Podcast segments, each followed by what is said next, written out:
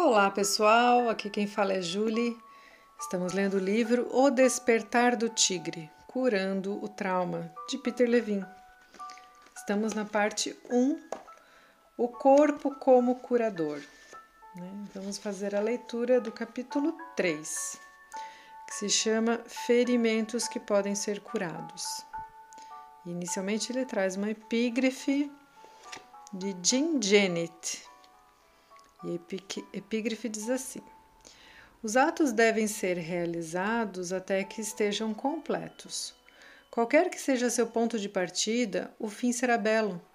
É apenas quando uma ação não foi completada que ela é vil. Isso mesmo, é apenas quando uma ação não foi completada que ela é vil, né? Então ele chama atenção para essa finalização que ele entende que o trauma necessita, né? Então, o título do capítulo 3 é Ferimentos que podem ser curados. Quando uma árvore jovem é ferida, ela cresce em volta desse ferimento. Conforme a árvore continua a se desenvolver, a ferida torna-se relativamente pequena em proporção ao tamanho da árvore. Troncos nodosos e galhos disformes nos contam a respeito de ferimentos e obstáculos que foram encontrados e superados. O modo como uma árvore cresce ao redor do seu passado contribui para sua deliciosa individualidade, caráter e beleza. Eu certamente não aconselho a traumatização para construir o caráter. Mas como o trauma ocorrerá em algum ponto de nossa vida, a imagem da árvore pode ser um espelho valioso. Embora os seres humanos tenham experienciado o trauma por milhares de anos, apenas nos últimos dez ele começou a receber ampla atenção profissional e pública. O trauma é agora uma palavra familiar, com confissões verdadeiras feitas por astros que aparecem nos tabloides semanais dos supermercados. Nesse contexto, o trauma tem sido primariamente associado com o abuso sexual. Vemos poucas evidências de cura do trauma, apesar do crescente interesse profissional e do sensacionalismo e saturação dos meios de comunicação. As estatísticas mostram que uma em três mulheres e um em cinco homens sofreram abusos sexuais quando crianças. Existe pouco entendimento a respeito das condições necessárias para a cura, mesmo com o maior reconhecimento do abuso sexual. Pessoal, esse, esse número é chocante, né? Então, pensando que três mulheres juntas, uma delas sofreu abuso, né? Por exemplo, muitos indivíduos traumatizados se identificam e se juntam como vítimas. Embora esse possa ser um primeiro passo útil para a cura, ele pode interferir na recuperação caso continue por um tempo indeterminado e indefinido. O abuso sexual é uma das muitas formas de trauma. Não importa que seja fonte, qual seja a fonte, teremos uma probabilidade muito maior de nos curar dos efeitos do trauma se criarmos um contexto positivo. A imagem da árvore madura, cheia de caráter e beleza, funcionará melhor para nós do que negar a experiência ou nos identificarmos como vítimas e sobreviventes. As raízes do trauma estão em nossa fisiologia instintiva. Como resultado disso, é por meio do nosso corpo e de nossa mente que descobrimos a chave para sua cura.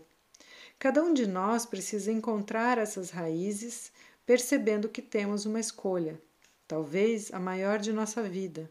A cura do trauma é um processo natural que pode ser acessado eh, pela consciência interna do corpo.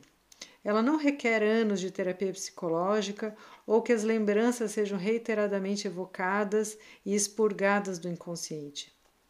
Veremos que, com frequência, a busca infindável por por e a retomada das chamadas memórias traumáticas pode interferir com a sabedoria inata dos organismos para curar-se. Minhas observações do desempenho de pessoas traumatizadas me levou a concluir que os sintomas pós-traumáticos são, fundamentalmente, respostas fisiológicas incompletas suspensas no medo. As reações às situações de ameaça à vida continuam aparecendo como sintomas até que se completem. O estresse pós-traumático é um exemplo. Esses sintomas não irão embora até que as respostas sejam descarregadas e completadas. A energia presa na imobilidade pode ser transformada, como vimos nos casos de Bob e Nancy. Essas duas pessoas conseguiram realizar a mobilização biológica e a descarga da energia de sobrevivência, o que lhes permitiu voltar à plena vitalidade. Um pássaro que bate numa janela, confundindo-a com o céu aberto, parecerá estar inconsciente ou mesmo morto. Uma criança que vê a colisão do pássaro com a janela pode achar difícil se manter afastada do animal ferido. Ela pode pegá-lo, cheia de curiosidade, preocupação ou de vontade de ajudar. O calor das mãos da criança pode facilitar o retorno do pássaro às suas funções normais. Quando o pássaro começar a tremer, mostrará sinais de que está se reorientando em seu ambiente. Ele pode titubear um pouco, tentar retomar seu equilíbrio e olhar ao redor. Se o pássaro não estiver ferido e puder passar pelo processo de tremer e reorientar-se sem interrupções, poderá passar pela fase de mobilização e voar sem ter sido traumatizado. Se o tremor for interrompido, o animal pode sofrer sérias consequências. Se a criança tentar segurar o animal quando ele começar a mostrar sinais de vida, o processo de reorientação pode ser perturbado, fazendo com que o pássaro volte para a resposta de congelamento. Se o processo de descarga for repetidamente perturbado, cada estado de choque sucessivo irá demorar mais. Como resultado, o pássaro pode morrer de medo, sobrecarregado por sua própria impotência.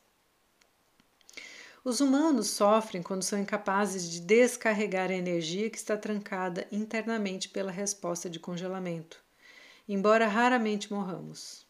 O veterano traumatizado, o sobrevivente de estupro, a criança abusada, o impala e o pássaro todos foram confrontados com situações avassaladoras. Por causa disso, se eles forem incapazes de se orientar e escolher entre lutar ou fugir, irão congelar ou colapsar. Aqueles que forem capazes de descarregar essa energia se recuperarão. Em vez de se mover pela resposta de congelamento, como os animais em geral fazem, os humanos com frequência iniciam uma espiral descendente caracterizada por uma série de sintomas cada vez mais debilitantes. Precisamos de tranquilidade, segurança e de uma proteção semelhante à oferecida ao pássaro pelo calor suave das mãos da criança para nos movermos pelo trauma. Precisamos do apoio de amigos e parentes e também da natureza. Com esse apoio e conexão, podemos começar a confiar e honrar o processo natural que nos levará à completude e à totalidade e, eventualmente, à paz. Oliver Sacks, autor do livro O Homem que Confundiu Sua Mulher com o Chapéu e Enxaqueca. Pessoal, esse livro eu já li no tá no Spotify, O Homem que Confundiu Sua Mulher com o Chapéu. Descreve nesse terceiro livro os ataques persistentes de enxaqueca sofrido por vários pacientes migraine ou enxaqueca é a reação de estresse do sistema nervoso bastante similar e frequentemente está relacionada a reações pós-traumáticas, congelamento. Sachs faz um relato fascinante sobre um matemático que tinha um ciclo semanal de enxaqueca. Na quarta-feira, ele ficava nervoso e irritadiço. Na quinta e sextas, o estresse piorava tanto que não conseguia trabalhar. No sábado, ele ficava muito agitado e no domingo tinha um outro forte ataque. Contudo, no domingo à tarde a enxaqueca se dissipava e desaparecia. Depois da descarga da enxaqueca, o homem experienciava um renascimento criativo e cheio de esperanças. Na segunda e terça, sentia-se renovado e rejuvenescido. Sentia-se calmo e criativo e trabalhava efetivamente até a quarta-feira, quando a irritabilidade reaparecia e todo o ciclo se repetia. Ao usar medicação para aliviar os sintomas de enxaqueca do seu paciente, Dr. Sachs percebeu que também havia bloqueado a fonte criativa desse homem. Dr. Sachs lamenta: quando curei esse homem em suas enxaquecas, de suas enxaquecas, também o curei de sua matemática. A criatividade também desapareceu junto com a patologia. Sachs explica que depois dos ataques de enxaqueca, os pacientes podem transpirar um pouco e deixar escapar um pouco de urina naquilo que ele descreve como uma catarse fisiológica. Essas reações não ocorriam quando o homem estava medicado. De modo semelhante, com frequência, algumas gotas de suor quente acompanham o re, o, a resolução e a cura do trauma. Com sua capacidade inata de curar, o corpo passa dos arrepios apreensivos para uma ativação crescente, com ondas de calor úmido derretendo, por meio desse movimento, o iceberg criado pelo trauma. A ansiedade e o desespero podem se transformar numa fonte criativa quando nos permitimos experienciar as sensações corporais, como o tremor, que provém dos sintomas traumáticos. As energias, os potenciais e os recursos necessários para a transformação construtiva dos sintomas do trauma estão contidos neles mesmos. O processo de cura criativa pode ser bloqueado de diversas maneiras, usando-se drogas para suprimir os sintomas, enfatizando-se o ajustamento ou o controle, ou pela negação ou invalidade de sentimentos e sensações. O trauma não é uma doença, mas um mal-estar. Daniel Goleman, um escritor da divulgação científica, em seu artigo Would Dead Can't Not Help, publicado do, no New York Times em 92, relata a visão médica dominante de que o trauma é uma doença irreversível. Tem-se esperança de que seja descoberta uma bala mágica, como o Prozac, que cure essa doença cerebral. Goldman cita o Dr. Dennis Shirley, da, um psiquiatra de Yale, e diz assim: Não importa se foi um incessante terror do combate, estar preso durante um furacão ou um acidente de carro. Todo estresse incontrolável pode ser o mesmo, ter o mesmo impacto biológico. As vítimas de um trauma muito forte podem nunca mais ser as mesmas biologicamente. O trauma evoca uma resposta biológica que precisa permanecer fluida e com a capacidade de se adaptar, e não fixada e não adaptada. Uma resposta não adaptada não é necessariamente uma doença, mas um mal-estar. Um desconforto que pode ir de um leve incômodo até a debilitação completa. O potencial para fluidez ainda existe na não adaptação, e precisa ser evocado para que haja restauração do bem-estar e o pleno funcionamento. Se essas energias presas não puderem se mover e o trauma se tornar crônico, pode ser necessário muito tempo e muita energia para restaurar o equilíbrio e a saúde da pessoa. No mesmo artigo, Goldman cita Nemiroff, outro pesquisador. Se o escapamento de um carro faz um ruído de explosão no estacionamento, isso o inundará com os mesmos sentimentos do trauma original. Você começa a suar, fica amedrontado, tem calafrios e tremores. O próximo passo que esse pesquisador sugere é desenvolver drogas que ajam contra esta reação de tremor. As drogas podem ser úteis para dar tempo para que os indivíduos traumatizados se estabilizem. Contudo, interferem na cura quando são usadas por períodos prolongados a fim de suprimir a própria resposta equilibradora do corpo do, do, ao estresse. O organismo precisa do chacoalhar e tremor espontâneos que vemos em todo mundo animal para completar o seu curso de ação biológica significativa. Esse fenômeno pode ser visto claramente no vídeo Polar Alert, produzido pela National Geographic de 1982. Um urso polar percebe um tiro de um dardo tranquilizante depois de uma caçada estressante. Ao acordar lentamente da anestesia, o urso passa por um longo período de chacoalhar e tremer antes de voltar ao normal. Por encarar o trauma como uma doença, com muita frequência a medicina busca suprimir seu processo natural e criativo, como ocorreu com a, o paciente de enxaqueca do Dr. Sachs. A capacidade inata de autorregulação fica perturbada, quer a resposta restauradora tenha sido suprimida por drogas, mantida congelada pelo medo ou controlada por pura força de vontade. Ao contrário da crença popular, o trauma pode ser curado, e não só pode ser curado, como em muitos casos pode ser curado sem longas horas de terapia, sem o doloroso reviver de memórias e sem uma dependência contínua de medicação. Precisamos perceber que não é necessário nem possível mudar os acontecimentos passados. Os sintomas de traumas antigos são exemplos de energia presa e de lições perdidas. O passado não importa quando aprendemos como estar presentes. Cada momento se torna novo e criativo.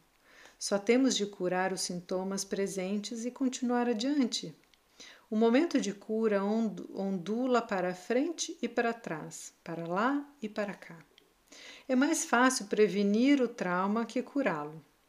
Com a informação e as ferramentas descritas nesse livro, os efeitos de experiências potencialmente traumáticas podem ser prevenidos e a resistência do indivíduo a situações ameaçadoras posteriores pode ser ampliada. Em muitos casos, as ferramentas e as ideias apresentadas aqui ajudarão a transformar os sintomas de traumas antigos em experiências de afirmação da vida. Essas técnicas podem ser usadas com crianças, cônjuge ou os amigos que estejam correndo risco de trauma, a fim de criar uma rede de apoio positivo.